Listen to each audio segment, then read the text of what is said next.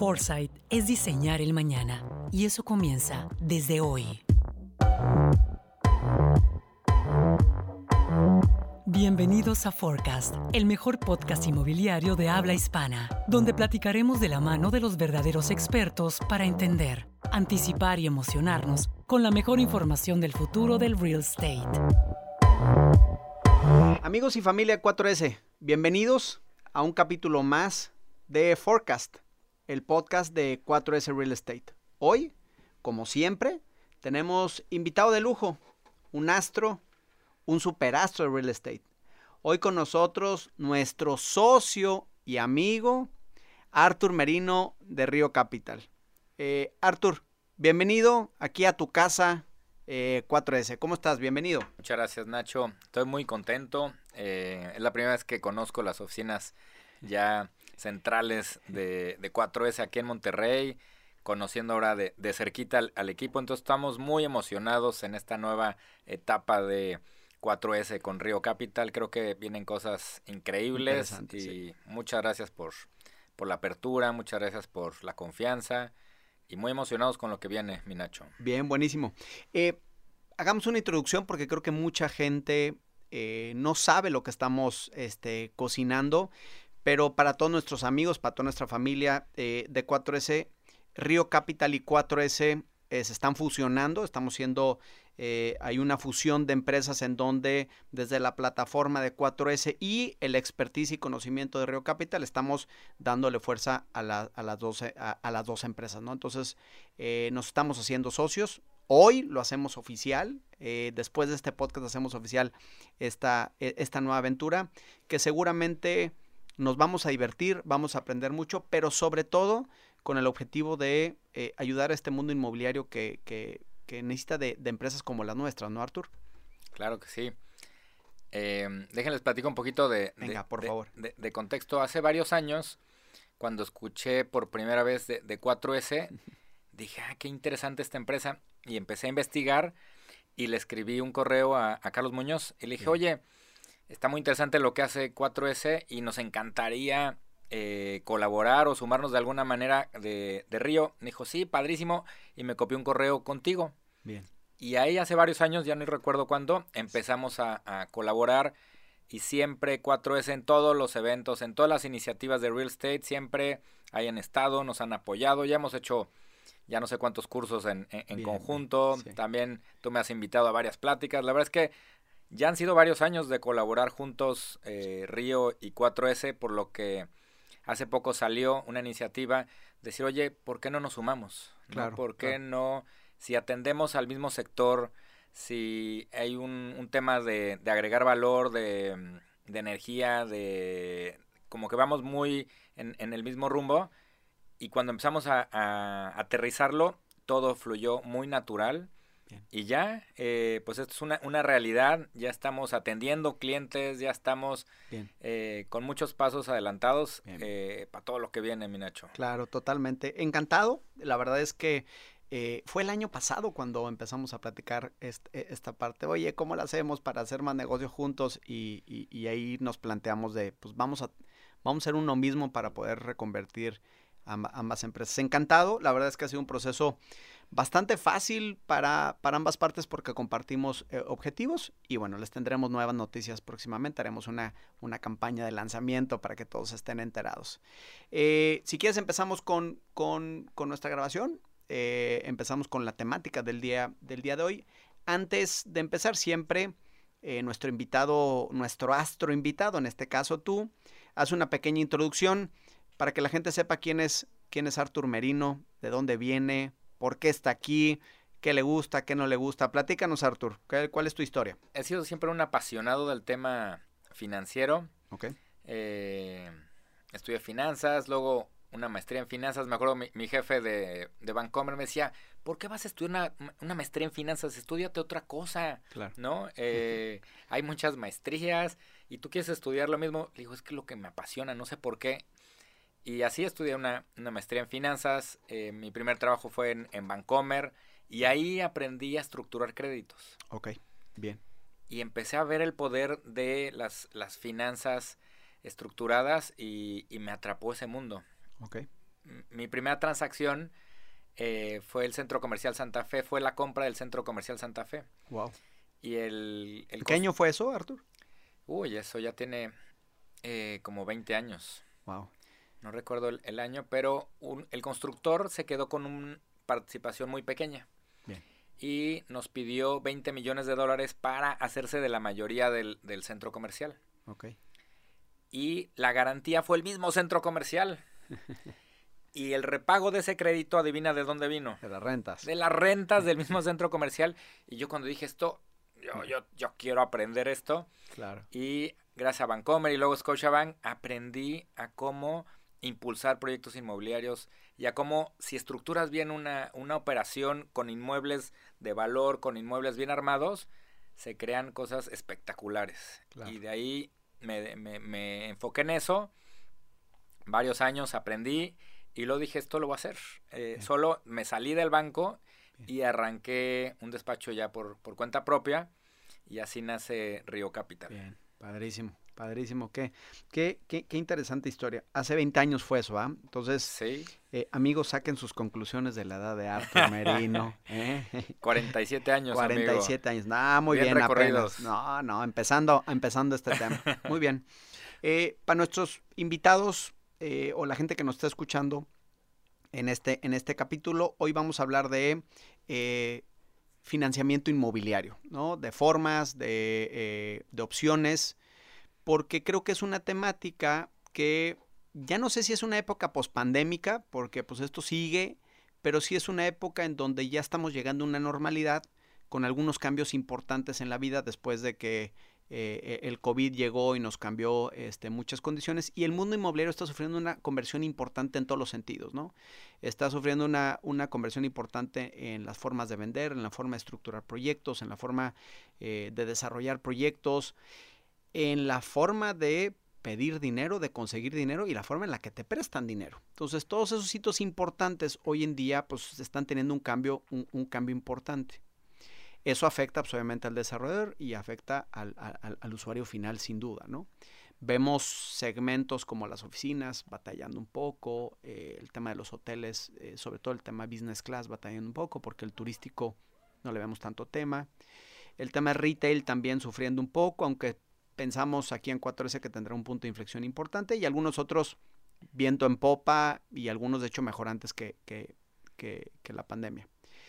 Entendiendo estos como cambios diversos, eh, una de las grandes cuestiones que siempre vemos con el desarrollador eh, es el tema del, del, acceso al financiamiento siendo uno de los hitos más importantes, ¿no? O sea, teniendo el terreno, hace rato lo platicamos, teniendo un buen terreno, este, teniendo permisos y teniendo eh, capital o dinero o, fondos o equity, como le quieran llamar, para poder desarrollar, pues casi la fórmula del desarrollo está bastante, bastante completa. Entonces, el tema de financiamiento, el tema de conseguir dinero, el tema de, de, de, que tenga recursos para poder hacer o cumplir la promesa de valor, está teniendo varios cambios. Y aquí mi primera pregunta es, mucha gente dice, es que el banco no me presta dinero, es que me presta muy caro.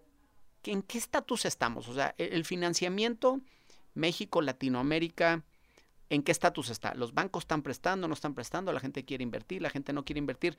En términos generales, ¿cómo, cómo, cómo ves tú el mercado?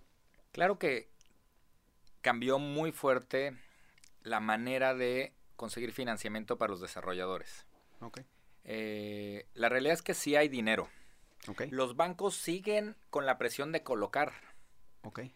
¿Qué es lo que cambió? Que ahora es más difícil acceder a, a ese, a ese dinero. Okay. Eh, imagínate... O sea, lo que me está diciendo es, los bancos siguen prestando, sigue habiendo lana porque hay una necesidad de colocación. Si no estás consiguiendo dinero es porque no lo estás haciendo de la forma correcta. Porque Exacto. hoy en día lo que está cambiando es la forma, no necesariamente que no haya recursos. Exacto. Ok, ok, ok. Sí, eh, cuando la gente dice, no, es que la crisis, no hay dinero, claro que sí hay dinero. Ok. Nos está costando mucho más trabajo obtener eh, ese dinero. Pero claro que los bancos tienen que colocarlo. Y pues en la pandemia muchos, sobre todo los bancos grandes, dejaron de colocarlo. Entonces hay una necesidad de encontrar proyectos exitosos, Nacho. Ok, ok, ok. A ver, Artur, y aquí la pregunta es, ¿qué ha cambiado? O sea, ¿qué, qué, qué, qué es lo que ha, que ha, cambiado? O sea, el banco es evidente que el no colocar dinero es un riesgo para ellos, ¿no? Porque al final, pues ellos, eh, eh, les cuesta ese dinero y ellos tienen que darle vuelta para cobrar intereses y eso es la utilidad del banco como concepto básico financiero. ¿Qué es lo que ha cambiado? O sea, ¿por qué hoy en día están más, por qué tan complicados o qué ha cambiado? ¿Qué te piden? ¿Es más largo el proceso? ¿Más requisitoso? ¿Le prestan a menos gente? ¿Qué, qué es lo que está cambiando? Lo que ha cambiado en los bancos eh, es la variable de ventas. Ok. Ventas, ahí está el, el, gran, el gran tema. Imagínense que con sus clientes actuales había proyecciones de ventas y en la gran mayoría eh, pues hubo atrasos muy importantes. Entonces los bancos grandes están enfocados en mantener esos proyectos muy grandes eh, a flote, que no haya problemas muy graves. Ahí está la energía de los bancos grandes. Los bancos medianos los vemos mucho más activos, mucho más viendo cuáles son esas oportunidades. ¿Dónde están esos desarrolladores que sí están vendiendo? Hoy la clave son las ventas. Entonces, eh, incluso si son proyectos de high-end, turísticos, si están vendiendo, sí hay recursos, ¿no? Si no están vendiendo, aunque sea el proyecto que sea, no, no vamos a tener recursos. No, hay, no hay un, digamos que no hay una, no hay una discriminación por el segmento o por el producto, por la ciudad, más bien lo que está pasando es el, el proyecto per se, lo que me estás diciendo. Sí hay un gran tema que los bancos reaccionan. Si les llevas a financiar proyectos en Polanco, en, en, las lomas de 10 millones de pesos, sí, capaz que salen corriendo de, de, la Junta. Sin embargo, hemos visto algunas excepciones con proyectos que sí se están comercializando. Entonces, creo que el gran consejo para todo mundo, para la región, para los países es hay que ponerle más atención de generar productos de valor, ¿no? Y creo que ahí es donde también hacemos mucha eh, química y, y seleccionando proyectos revisados por 4S con recomendaciones de 4S, porque si solo haces el, proyecto comercial que antes se vendía, antes de la pandemia, hoy no es suficiente. Hoy necesitamos tener diferenciales muy claros que, que seamos los eh, proyectos más exitosos de cada eh, colonia, de cada rumbo, de cada estado. Esos son los que sí están recibiendo el financiamiento y la mayoría estamos detallando.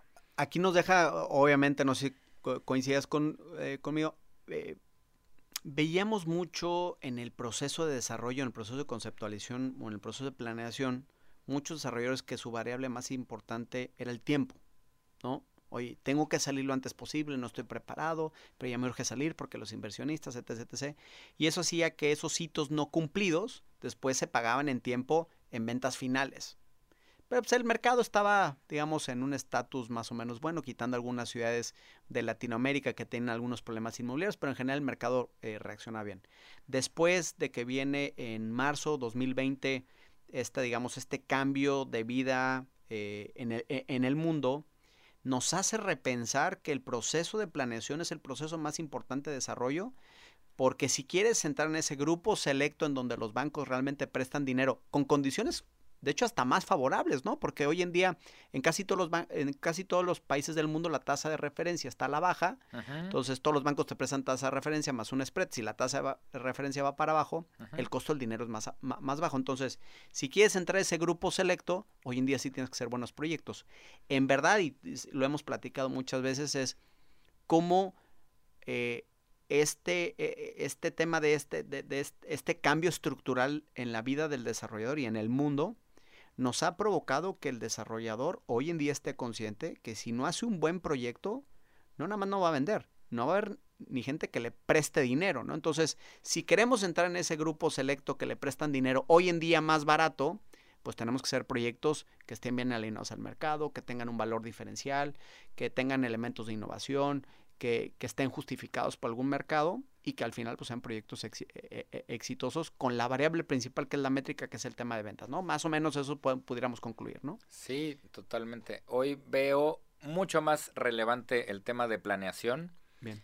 Eh, que en otras épocas. Antes de, la pandemia, si tú llevas un proyecto en una zona muy comercial, proyectos eh, de unidades que ya sabían que se iban a vender, no nos pedían ventas. ¿No? Sabíamos que se iba a vender el, desarrollo. Wow. Incluso con la licencia, oye, todavía no tengo la licencia, pero sale en un mes, no te preocupes, te autorizo el proyecto y al rato me entregas la licencia. Así era. Hasta pudiera sonar como medio informal el, el, proceso con bancos grandes, ¿no? Sí, así era. Así era porque sabíamos que se iba a terminar vendiendo, ¿no? Ciertos segmentos, ciertas zonas, que ya sabíamos que iba una absorción y hoy parece que ya no nos acordamos de esas épocas y entonces ya no muevo un dedo si no tenemos licencias. Y dos, oye, necesito eh, que me compruebes ventas. Oye, pero si ya he vendido y te he entregado, ya sé, pero hoy no voy a mover un dedo, eh, banco, inversionista o fondo de inversión, si no me enseñas un track record real de ventas de este nuevo proyecto. Mm. Y nos están pidiendo en algunos proyectos, antes de que entre el financiamiento, Nacho, a veces 20%, que es lo más... Eh, ¿Común? No, lo más, eh, lo menos restrictivo. Y hay proyectos de alta gama que me piden hasta el 50% de ventas. 50% de ventas, wow. Entonces, en temas de planeación, yo le digo a mis clientes, tenemos que planear más capital, compadre. Okay. Capaz que sí lo vendes, pero si no estás vendiendo como, como tenemos nuestro plan, necesitamos tener nuestro plan B y el plan B se llama más capital. Oye, Artur, ahorita hablando del 20, 30, 40 o hasta el 50%, eh, ¿esos porcentajes están definidos por banco? Porque mucha gente aquí hoy en día está solicitando su crédito puente o crédito para la construcción. ¿El 20, 30, 40 o 50% depende más del tipo de producto o depende del banco? Em, es muy buena pregunta. Por mercado, si ya traes en em, un producto comercial un 20% ya es algo con lo que los bancos en general lo pueden empezar a procesar. Paréntesis, cuando hablamos de un, de un proyecto comercial no quiere decir un proyecto de retail, que es un proyecto que comercialmente hablando se está moviendo muy bien. Correcto, sí, gracias por aclararlo. Para, entre más alto sea el nivel, si nos vamos en residencial, residencial plus eh, y premium, eh, se va escalando, ¿no? Entonces imagínate una escalerita que empieza el 20% y llega al más alto que me han pedido es 50%. Entonces sí tiene una correlación de segmentos y entre más, más alta la gama sea del segmento, más porcentaje de ventas te piden. Sí. Wow. Y si es un proyecto grande, 200, 300 unidades, llegar al 50% está, está, está complicado, ¿no? Sí. Más o menos también para que sepamos, eh, los spreads de los bancos, más o menos en qué rangos andan. Eh, y también creo que depende mucho eh, nosotros que nos ha tocado participar en muchas juntas de consejo, hay varios desarrolladores y amigos que, que nos han invitado a ser parte del consejo eh, de sus empresas y vemos este, de repente spreads de 3, 4%, este, y de repente ves unos que traen abajo del 2%. Eh, ¿Cuál es más o menos, digamos que, eh, para que la gente que nos esté escuchando, cuál sería un spread adecuado que el banco te debería cobrar además de la tasa de la tasa de referencia? Esa es muy buena pregunta. Eh, ¿De qué y, también, ¿de qué depende? Sí, fíjense que ahorita con, el tema de la pandemia, eh, varios bancos aprovecharon para incrementar sus, sus, spreads.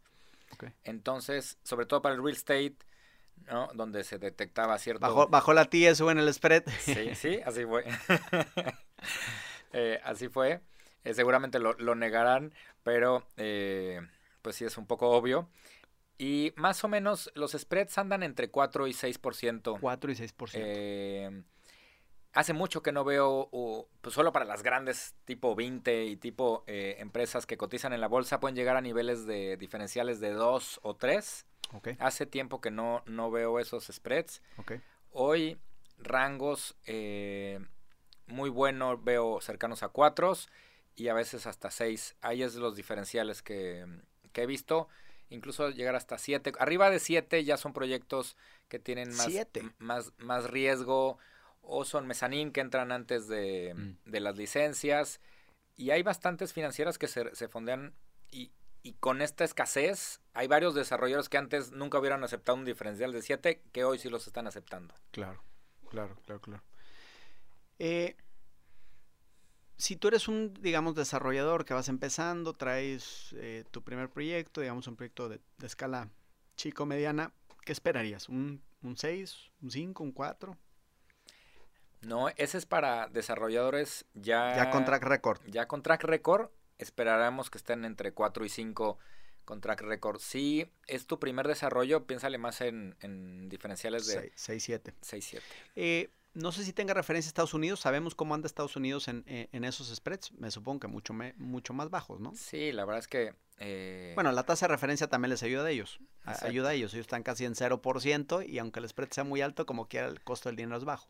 Sí, ese es un gran, gran diferencial. Entonces, la tasa de referencia está pegada a cero. los diferenciales son entre uno y dos. Wow.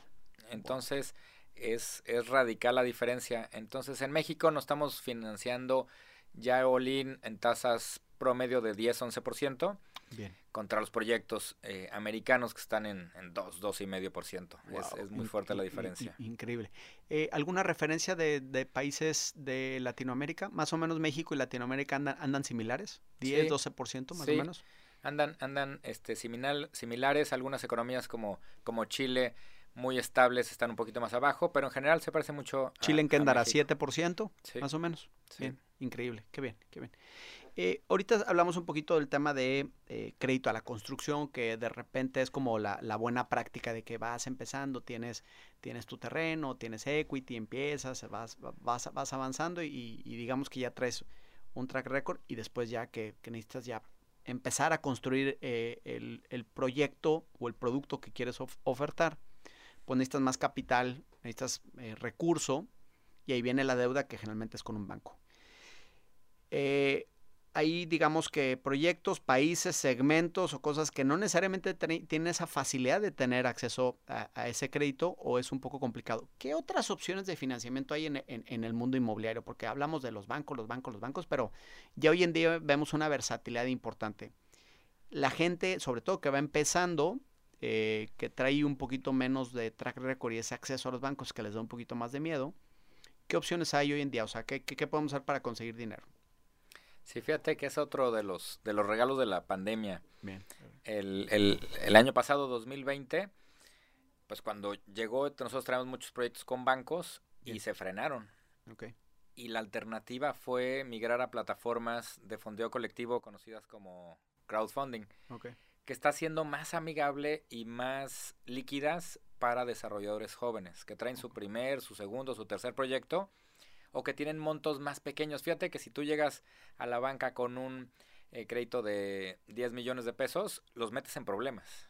Claro. No tienen cómo digerir un monto para ellos tan, tan pequeño y las plataformas se sienten muy cómodos con... les cuesta hasta dinero ese monto. De... Sí, sí, sí, sí, sí, no, no saben. si pide, pide, un crédito hipotecario, no un crédito puente. Exacto. Los metes en problemas. Hipoteca tu casa y te presto la lana para que hagas tu proyecto. Sí. Y entonces, fíjate bien interesante, en eh, el año pasado empezó a crecer muy fuerte. Ya estaban las plataformas, estaban arrancando, pero me acuerdo que cada mes, después de la pandemia, nos mandaron a, encierro, ¿te acuerdas? En marzo, ¿no? 2020. Pues abril, mayo, junio, cada mes iba siendo un incremento histórico de personas que querían invertir en, en, estas eh, plataformas. No sabemos si era porque no salíamos de casa y no había muchas cosas que, hacer y la gente se ponía a invertir, o si están buscando inversiones seguras con garantías hipotecarias. No sabemos exactamente qué detonó. También hubo un bajón de tasas muy fuerte que ya comentaste. Me acuerdo que un, cliente que subimos en esas fechas de, pandemia, cuando más rudo estaba la cosa, estaba buscando 5 millones de pesos y lo subimos. Y yo me acuerdo que iba a invertir en el, en el proyecto y duró 15 días. Cuando me inscribí para ver eh, la, la, campaña, ya no estaba. Duró 15 días. Wow. Y, y todo el mundo estaba sorprendido y hablaba con, con los compañeros de las crowdfunderas. Me decía Arturo, no tenemos suficientes proyectos, ayúdenos por favor, porque hay una ola de incremento de inversión que nunca nos había pasado históricamente. Una pregunta, Arturo, y aquí es como un tema para poder entender cuál es la barrera eh, virtual que vemos en los, en los proyectos para ver qué tipo de financiamiento requieres. ¿A partir de cuántos millones de dólares estarías diciendo, oye, de, de cero a tantos millones de dólares te vas a crowdfunding? Porque entendemos que de cero a cierta barrera es más pegado al crowdfunding, por lo que comentabas ahorita, metes un problema a los bancos. ¿Y a partir de cuántos millones de dólares ya mejor te vas con un banco?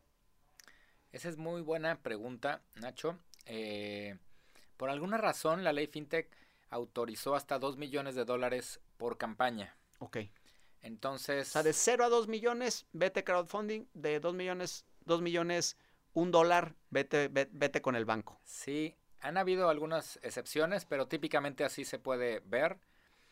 Eh, puedes tener tú como desarrollador varios proyectos hasta de 2 millones de dólares. Entonces tienes un proyecto con tope de 2 millones de dólares. Otro se cataloga por ubicación. Sí, por, proyecto. Incluso puedes tener en otra plataforma otros proyectos eh, topados por proyecto hasta 2 millones de dólares. Es, es, lo que funciona. Si ya traes un solo proyecto que excede los 2 millones de dólares, es mejor eh, irlo con banco. Vamos a tener mejores condiciones, vamos a tener más plazo. Más económico. Más económico. Está todavía no esperamos que el año que entra cambie esto, pero hoy sí tenemos un límite muy claro en estos 2 millones de dólares por proyecto.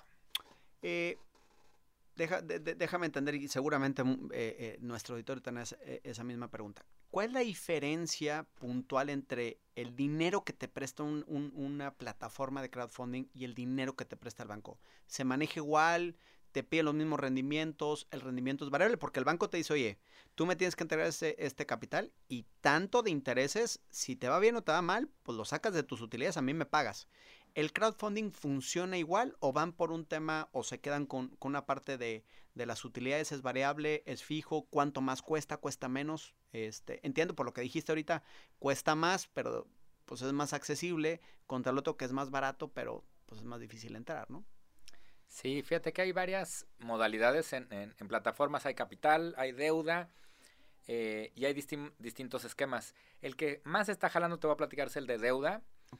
Donde tú le metes a, un proyecto, ves un proyecto en una plataforma y dices, este proyecto me gusta. Tú como usuario. Tú como usuario, tú como inversionista. Y en los esquemas de deuda ya tienes un rendimiento fijo. Okay. Y lo más interesante, Nacho, es que en la mayoría de las plataformas estás quitando la intermediación. El spread que me preguntaste hace rato, ese es el que se está borrando. Okay. ¿Qué quiere decir eso? Que si tú le inviertes directamente un proyecto, el rendimiento full es para ti. Es para ti. Wow. No todas las plataformas van por ahí, pero mi hipótesis es que eh, esto va a ir creciendo muy fuerte hacia ese rumbo donde quitas la intermediación de los bancos y el banco que gana o el crowdfunding gana solamente un tema de comisiones eh, al frente, una comisión de apertura. Y la intermediación se la queda directamente el inversionista. ¿Eso qué, qué, pasa? Que le regresas mucho más a los inversionistas. ¿Qué rendimiento anda dando un tema de crowdfunding? Para temas de, deuda, para proyectos inmobiliarios, andan entre 12 hasta 15%. Anuales. Anuales. ¡Wow! Increíble. Es muy buen rendimiento y puedes invertir desde, eh, desde 50 dólares, puedes entrar en estas plataformas y generar esos rendimientos. Ok. Es, es doloroso porque de repente puedo, eh, la percepción del crowdfunding para el desarrollador es, oye, tengo que lidiar con dos mil personas y me prestan un millón de pesos, pues como que se vuelve un poquito. ¿Eso es, ¿Eso es cierto o más bien ya las mismas plataformas hacen esa, como esa misma gestión? Sí, esa es, esa es gran pregunta. Ese es más mito. Okay es bien interesante porque imagínate que sacas tu desarrollo y te invierten, creo que en promedio se invierten como 200 personas por campaña, a las cuales no conoces. Conoces a, tu mamá que te invirtió, a tus cuates, al compadre, a tus amigos que sabes que te dijeron que ellos invirtieron. Al resto, legalmente no los conoces ni los puedes conocer, ¿no? Si tú dices, oye, pásame sus contactos, eh, por privacidad, no, no está permitido que los conozcan. se, hace como un, o sea, ¿cuál es la, eh, lente legal que gestiona eso? ¿Es un fideicomiso? Hemos trabajado con varios, se puede ser fideicomiso, se puede ser eh, SAPI, al final se define por proyecto cuál es el mejor mecanismo, pero tú como desarrollador lidias con un solo fronting, con un solo contrato, con un solo, es como si fuera un, un solo inversionista, Bien. Con ciertas condiciones claras y no tienes que lidiar con los 200 inversionistas. El costo, eh, bueno, tú dices ahorita nos estás dando un número entre 12 y 13%, si no mal recuerdo, que le das de rendimiento al, inversionista. Eso, pues, obviamente, trasladado en costo al desarrollador, al ser eso más un punto más, a lo mejor es 13, 14%. Ese es el costo del desarrollador eh, para el tema de crowdfunding. Entonces, eh, concluyendo eso, pues si el banco anda en 10% más o menos, el crowdfunding te cuesta cuatro puntos más, ¿no? O, sea, estamos bien. Sí, por eso les decía, para desarrolladores jóvenes, para desarrollos con no tanto track record, que eso va cambiando poco a poco, están pagando una sobretasa de esos 2, 3, 4%. Ok. Eh, eh, sabemos que en Latino, eh, bueno, estos temas en Estados Unidos creo que, y en Europa y en los países de primer mundo creo que van, van muy avanzado. Latinoamérica está todavía, no en pañales, porque ya, ya, ya vamos avanzados, Pero hay ciertos países como Brasil, Chile, México este, y algunas otras eh, eh, economías de Latinoamérica que están como empezando a regular toda esta parte. En México ya hay una ley fintech que está, digamos que, evolucionando. ¿Cuántas empresas de crowdfunding, por ejemplo, tenemos por país? En México, ¿cuántas tenemos? Sé que las tienes todas identificadas. en... Sí, fíjate, está interesante todo este tema de la ley fintech. Porque por un lado yo digo, vamos lentísimo, ¿no? Comparado con países desarrollados. Sin embargo, algún, alguna vez alguien de Sudamérica me ha comentado, oye, aquí no hay ni siquiera una ley. Entonces, comparado con, con, algunos países de Sudamérica, sí hay bastante avance, fíjate. Entonces, depende cómo... Oye, Artur, como dicen por ahí, ¿no? En el mundo de los ciegos el tuerto es rey. Entonces, México dentro de Latinoamérica, pues, pues es un rey, ¿no? En, en ese sentido. Sí, y eh, pues muchos países están aprendiendo de lo que estamos haciendo aquí con la, con la ley FinTech. Eh, y todavía nos queda bastante por, por, por, avanzar. Entonces podemos ir muy bien o muy mal, depende si lo ves desde el lado norte o, o, sur, la, la, ley FinTech. Hoy la, la, ley FinTech tiene 26 empresas. 26 eh, empresas. Mapeadas, identificadas, que arrancaron el proceso hace año y medio. Y siguen en la entrega de información, siguen en toda una serie de, procedimientos, de revisiones eh, con, la autoridad. ¿Ya, están, ¿Ya están operando las 26? O sea, ¿la ley te permite operar? Te permite operar. Todavía no puedes decir que estás autorizado, que tienes una autorización. Creo que una o dos son las únicas que han salido con la autorización. La mayoría lo que les permite es operar. Entonces, eh, hay una asociación que se llama la FICO. Te puedes meter a FICO ORG y ahí se enlistan estas 26 plataformas y dentro de ellas vienen solamente cinco inmobiliarias. Son muy poquitas, son cinco inmobiliarias. Eh, las cinco es Brick, Expansive, M2 Crowd, Monific y 100 ladrillos. Son las únicas cinco De las 26, cinco eh, enfocadas a temas de real estate. Bien, muy bien. Las demás son de cualquier otra cosa que tú quieras invertir. Medios de pago, donaciones, este, préstamos. Hay muchos de peer-to-peer de préstamos a personas eh, directos, son de todos los demás negocios de crowdfunding. Y la verdad te pones a pensar, son muy poquitas, Nacho. Claro. Son muy poquitas. Nada, nada. Cinco para un país para México. Exacto. Para México, con toda la necesidad de financiamiento que requieres, es nada, ¿no? Nada. Atrás de esas 26 plataformas, hay como otras 100 plataformas que están formadas, esperando a que resuelvan estas primeras 26 para que arranque el proceso. Entonces estas 100 plataformas quieren arrancar, quieren hacer las cosas bien y no han podido ni siquiera eh, pues hacer negocios con las plataformas listas por un tema de eh, tiempos y retrasos con, la Comisión Nacional Bancaria y Valores. Bien. Para todos nuestros amigos de Latinoamérica, ya el crowdfunding ya es una, ya es una opción. Lo que veíamos es, y lo platicamos varias veces, ¿no? O sea, yo siempre he dicho es que yo, yo confié desde el, desde uno el tema de crowdfunding, nada más que veía que los levantamientos que tenían eran como muy bajos, muy poquitos, y eso en vez de ser una solución era un problema también. Porque me estás 25 millones y de crowdfunding te prestaban un millón, pues como decías, oye, que no me solucionas absolutamente, me traes un problema. Hoy en día ya con los estándares o digamos que en los niveles que traes de, de levantamiento, ya hoy en día ya es una realidad, ¿no? Eso va para atrás, va para adelante, va a crecer. Eh, ¿Cuánto empezaron los, o sea, los levantamientos? Veía yo de 500, 600, un millón, un millón y medio. Y hoy en día, ¿cuánto es el promedio que anda levantando un proyecto? Si eso está cambiando bien rápido, eh, yo también me pasó, la primera vez que escuché crowdfunding, vi, no, solo se pueden levantar 200 mil dólares y te tardas meses. Y dije, no, esto no es, y, y, no, lo, no lo tomé en serio. Ahorita, cada año está creciendo eh, estos ritmos al 50%. Al 50%. Al 50% cada año y así creo que va a seguir eh, creciendo. Hoy ya las campañas en promedio están en un millón de dólares. En Estados Unidos el, la campaña promedio de real estate es de 7 millones de dólares. Aquí no, no, andamos tan, tan lejos. tan lejos, ¿eh? no, no, no, no, Qué bien, qué interesante. Y te voy a decir algo más interesante. En Estados Unidos el crowdfunding agarró tal fuerza que ya superó a los bancos. Ahora el crowdfunding le entrega más recursos al negocio del real estate que los mismos bancos.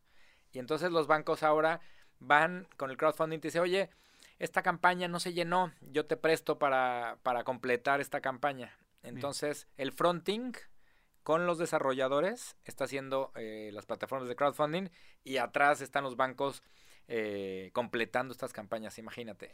¿Cuánto, ¿Cuál es la empresa más grande de crowdfunding en el mundo o en Estados Unidos? La más grande en Estados Unidos, estoy seguro, se llama Fundrise. Fundrise. Eh, me imagino que también es la más grande en Estados Unidos. Y está súper interesante. Tú te metes en una, nada más para darte una referencia, te metes en, en Brick, que es la más grande aquí en México, y ves tres campañas. Y ya son muchas, ¿no? Tienes tres campañas y dices, uy, puedo invertir en tres proyectos diferentes. Te metes en Fundrise y adivina cuántas tienes. No sé, ni idea. 250 opciones en todo el país, desde una casa unifamiliar hasta el mega hotel gigantesco en, Las Vegas. Wow. 250 opciones para invertir en una sola plataforma. Ese es el, el, los extremos, ¿no? Todo lo que nos falta por recorrer. Eh, qué interesante, o sea, todo este tema de crowdfunding, increíble cómo eh, la pandemia o el COVID-19 empezó a, cambiar la perspectiva de lo que veníamos como muy lento, cambiando rápidamente. Y lo, y, lo que me suena más interesante es que todavía no sabemos o no podemos identificar por qué, por qué ha crecido. seguramente muchas teorías tendremos que resolver después. Ya hablamos un poquito de bancos, ya hablamos un poco o de, digamos, eh, de, de deuda ligada directamente al, al, tema de bancos. Ya hablamos de crowdfunding. Me gustaría saber, eh, amigo Arthur, es qué otras cosas crees que, o más bien, qué has visto tú que, que, que viene, o sobre todo ahorita que estamos viendo como muchas restricciones por medio del, del, dinero barato, que es la deuda. Eh, ¿Qué opciones podemos darle a los desarrolladores que, que están sufriendo un poquito más para, para, conseguir dinero. ¿Qué, ¿Qué, ves tú? ¿Qué recomendaciones podemos dar? Oye, hay que acercarse al levantamiento de capital con Friends and Family o con fondos institucionales. ¿O ves alguna otra alternativa? ¿Qué opinas de la deuda en dólares o en alguna otra moneda extranjera como el euro? Que pues pedir dinero en euros, pues se supondría que es súper barato porque si la tasa de referencia en Estados Unidos tiende a cero, pues en Europa creo que es negativa, al igual que en Japón. ¿Eso lo ves viable, no lo ves viable o, qué ves tú en el mercado? Fíjate, algo bien interesante, Nacho. Después de, del crowdfunding, hemos estado también investigando y aprendiendo más de tokenización. Oh, ok. Tokenización es lo que creo que, que, que sigue. ¿Qué es tokenización? Es partir un proyecto inmobiliario en pequeños activos digitales y venderlos globalmente, ¿no? Utilizando más blockchain y criptomonedas eso creo que es el siguiente nivel de, crowdfunding. ¿Cuál es la diferencia entre tokenizar y crowdfunding? Porque hay, hay una plataforma que se llama 100 ladrillos, que es una especie de tokenización, ¿no? Agarran un pedazo del proyecto inmobiliario y lo dividen en 100 ladrillos y cada quien compra un ladrillo. Oye, cada ladrillo cuesta 3 mil pesos y tú compras un pedacito eh, dentro de un fideicomiso de este desarrollo. Entonces, de cierta manera es una tokenización. en español vamos a decir, 100 ladrillos tiene un porcentaje del inmueble y al final tú tienes un porcentaje de ese porcentaje. De acuerdo, exactamente. Esa es la misma mentalidad. Pero ahí sí tienes un título de propiedad. Ahí sí tienes un título de propiedad. O sea, eh, o sea el, el, el, porcentaje que tiene 100 ladrillos es un título de propiedad y tú eres socio de un, de un instrumento legal eh, que es dueño de esos, de, de, ese pedazo de 100 ladrillos. Exactamente. exactamente. Ahora, la tokenización, ¿qué, ¿qué, tiene diferente? Exactamente, ese es el, el, el, gran tema delicado es la posesión, ¿no? Si tienes un, eh, un bien legal tradicional que es o fideicomiso, o tienes una acción dentro de una SAPI, eso es lo que hay ahorita. El paso que, que algunos países ya van muy adelantados es cómo demuestras la posesión de un proyecto inmobiliario a través de un activo digital. voy a hacer dos paréntesis. El primero, ¿qué países están adelantados? ¿En, Latinoamérica ves a alguien que esté adelante de Brasil, México, Chile? No. Todos los tres están al mismo nivel de sí, súper atrasados. en pañales, sí. ¿Estados Unidos cómo va? Estados Unidos, eh, Inglaterra, China, Japón eh, España están muy adelantados. España, wow. Sí, España eh, le ha dado con mucho avance a la parte de... De, de PropTech. De PropTech, muy interesante. Em, y ese es el... Eh, ahí estamos aprendiendo. Y ese es el siguiente paso, Nacho. Imagínate que tú puedas hacerte de proyectos en cualquier parte del mundo sin tener que cambiar tus pesos o tus dólares o tus euros. ¿Por qué? Porque te haces de eh, moneda a través de criptomonedas, donde puedes adquirir eh, tokens de distintos inmuebles en el mundo. Entonces ya no tienes restricciones de monedas fiscales, de casas de cambio. ¿Por qué? Porque, títulos, de propiedad, temas de notarios, todo, todo, eso. Todo eso, todo eso es el, los temas que remueve la, tokenización.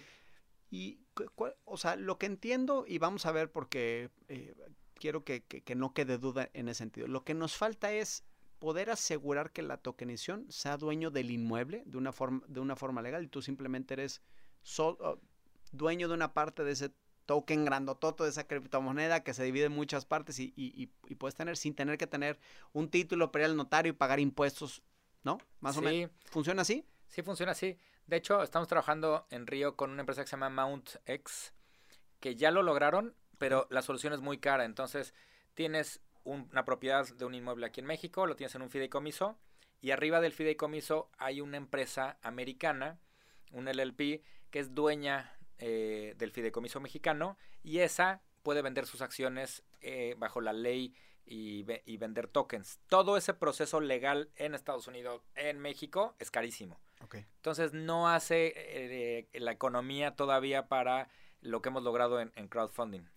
Entonces, Pero es el camino. Ese es el camino para, o sea, si hay los pasitos para llegar a, tienes un token y llegas a ser dueño de un inmueble, en este caso mexicano. Cuando eso empiece, digamos, a, tener más tracción, obviamente, pues el tema de estructuración, costos y todo eso irá a la baja, porque la escasez hace que eso sea un poco más caro. Entonces, ya el camino recorrido irá a la baja y de cierta forma la tokenización o el desarrollo de este proceso permitirá que este enfoque de transnacional, de yo poder invertir en otro lugar, empiece a ser mucho más económico, porque ahorita, es, por lo que dices tú, es bastante complicado y caro, ¿no?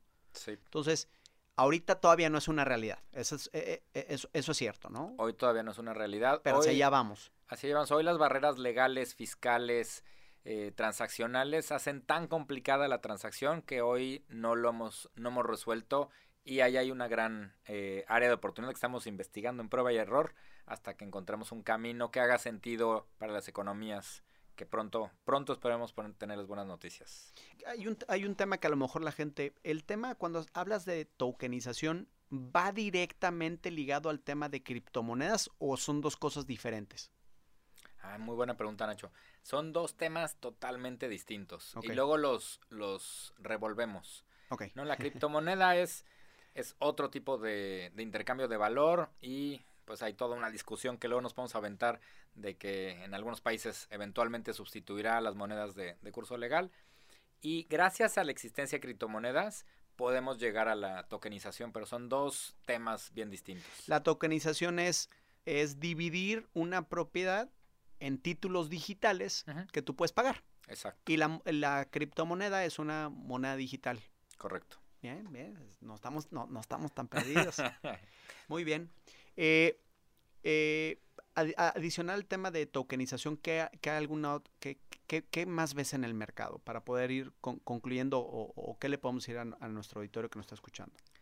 Eh, algo que viene bien interesante es mercados secundarios. No sé si te acuerdas que cuando creaban las bolsas, las primeras bolsas de valores del mundo, eh, al principio no eran tan bursátiles, ¿no? Y cuando fueran creando esos mercados secundarios que la gente podría recomprar acciones y entonces ahí eh, explotaban. Algo que vamos a ver en los siguientes, espero, meses, son mercados secundarios tanto para, crowdfunding y eventualmente para tokenización. Entonces, eh, alguna inversión que tú entraste así en ladrillos y no entraste en la primera etapa, pero más adelante si tienes dinero, y entonces crean mercados secundarios para que la gente no entre como en la primera ronda, ¿no? Como en las rondas de, preventas, entras en una segunda, una tercera ronda. Entonces, estas second markets también son muy comunes y apenas están administrando. También están limitados por, por la ley FinTech, pero es algo que vamos a empezar a ver mercados secundarios donde tienes todavía más liquidez y no te limitas a la primera ronda donde no te enteraste y no supiste y, eventualmente si quieres participar en algunos proyectos inmobiliarios. Eh, último tema, eh, que es otra fuente de, financiamiento también, otra fuente de, adquirir dinero o recurso, es eh, los famosos fondos de, capital o fondos de inversión, los family offices también que están muy, muy, muy activos, que son fondos privados, por así decirlo, eh, y el Friends and Family que nunca, nunca, deja de fallar, ¿verdad? Que es el suegro con dinero que te mete, que, que, te presta dinero para que empieces tu proyecto. ¿Cómo está es, ese mercado? ahí mi percepción, y corrígeme si estoy mal, es que es, creo, el que más se ha retraído eh, por las experiencias que, han tenido, anda un poquito más retraído. También creo que no ha ayudado la perspectiva ni económica ni política que en general vivimos en Latinoamérica, ¿no? Porque ahorita como que no es muy buen momento para Latinoamérica, donde la izquierda está como eh, tomando mucho, mucho poder y, la izquierda siempre pone nervioso a estos family offices y, y, estos fondos. ¿Cómo ves ese mercado? ¿Anda activo o se anda comportando igual que los bancos? En general está muy, muy retraído. Retraído. Eh, están siendo, si de por sí son cautelosos, claro. ahora están siendo mil veces más, más cautelosos porque saben que eh, la mayor parte de los, de los real estate están con, con, retos comerciales. Sin embargo, ahora fíjate, hay una tendencia bien padre de los fondos de inversión nacionales e internacionales a invertir en proyectos de carácter sustentable. Hay toda una línea que se llama ESG, que es Environmental, Social y Governance, que quiere decir, están descubriendo estos fondos eh, de real estate que se invierten en proyectos con carácter de sustentabilidad, eh, preocupados por el por la sociedad donde donde participan y governance es como un tema de transparencia es que sean transparentes eh, con gobierno con sus inversionistas. Gobierno corporativo. Con gobierno corporativo ese tipo de desarrolladores están probando una tesis bien interesante, Nacho, de resiliencia. ¿Qué quiere decir? Que con todo y pandemia, ¿no? Con todo y gobiernos eh, de izquierda, con todo y los retos que hemos vivido, sobre todo el año pasado, siguieron vendiendo. Y hay ciertas desarrolladoras que usando estos enfoques, tú conoces a varias, lograron mantener, no, no, no salieron ilesas porque seguro también se les bajaron las ventas, pero mantuvieron unos niveles muy cercanos a sus, a sus proyecciones de 2020, estas desarrolladoras. Ahí es donde se están detonando las, las, las, inversiones. De hecho, el ejemplo claro es eh, un invitado, amigo invitado aquí también de, de, de nuestro de Forecast, eh, Sergio Leal de, de, de, Vinte nos platicó la historia, eh, el caso puntual de, de, un fondo, no recuerdo si mencionó... Danés el fondo danés tienes toda razón, y también ellos se, se, apalancan de fondos americanos, creo que en Nueva York, no recuerdo bien, en donde le pedían mucho ese enfoque, y Vinte es un ejemplo claro de,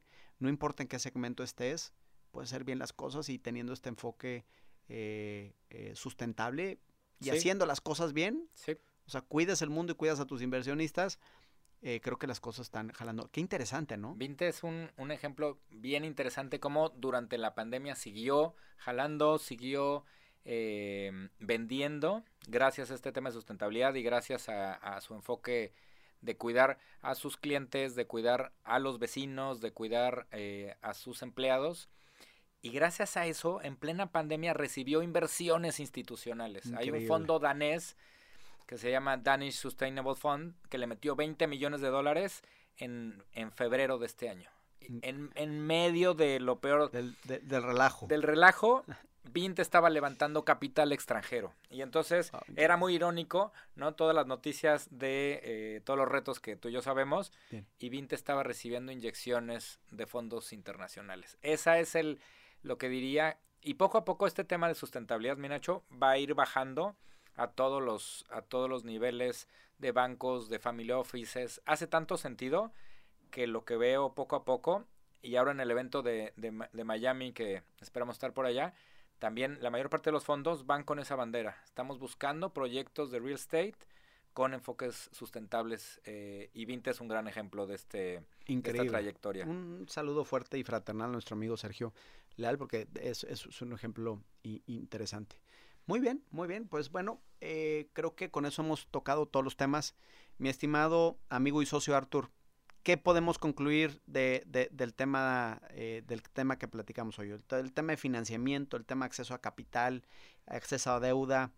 Eh, ¿Qué podemos concluir? ¿Qué le podemos decir al público que nos está escuchando en este capítulo. ¿Qué hemos aprendido después del COVID-19 acerca de del tema de financiamiento? ¿Cuál, ¿Cuál es la gran conclusión desde tu perspectiva? Muchas gracias, amigo. Creo que es un momento de quitarnos de la cabeza que el tema de que no hay dinero, ese es solo un, una, un miedo mental que, que, ponemos de excusa. Sí hay capital. Sí hay tanto capital como deuda, sí existe. ¿Qué pasa? Que hoy tenemos que generar y planear y hacernos de, de la gente experta para generar mejores productos.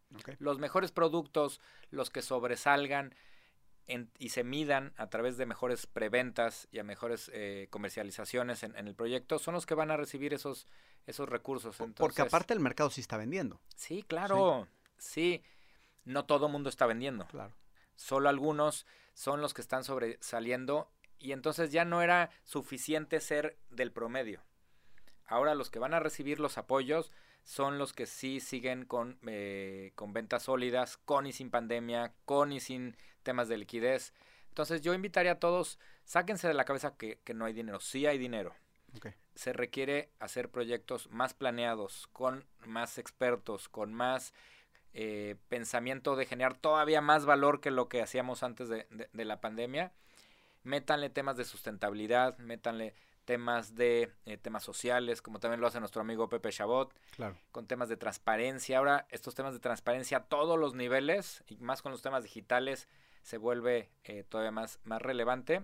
Esos proyectos son los que van a recibir em, los impulsos de todos los niveles, de crowdfunding, de financieras, de los fondos daneses. Entonces, dinero sí hay Solo hay que trabajar en generar proyectos de mucho más, valor, Nacho, es lo que, lo que veo hacia adelante. Muy bien, claro, clarísimo. Amigos, ¿ya escucharon?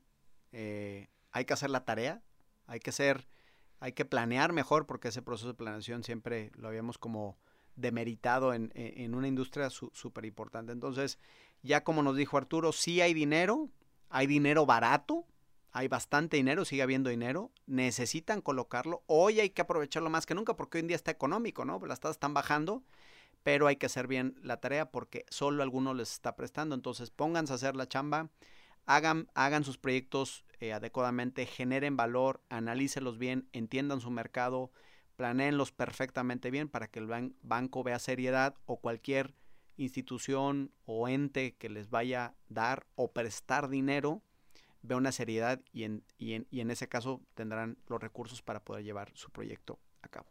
Y con esto, eh, público, amigos y familia 4S, le damos las gracias a nuestro amigo y socio Artur Merino por acompañarnos. Una plática súper interesante. Y bueno, ya saben lo que tenemos que hacer para poder conseguir dinero, dinero barato. Artur, amigo, socio, gracias por estar aquí. Te agradezco infinitamente el que nos hayas acompañado. Muchas gracias, amigo. Saludos a, a todos. Feliz de haber platicado con, contigo y de seguir aprendiendo y seguir creciendo juntos. Buenísimo. Amigos y familia de 4S Real Estate, nos vemos en el próximo capítulo de Forecast, el podcast de 4S Real Estate. Muchas gracias. El futuro no es aleatorio. Comienza a crearlo y diseñalo a tu forma. Esto fue Forecast, tu fuente de información para ser relevante en el mundo inmobiliario.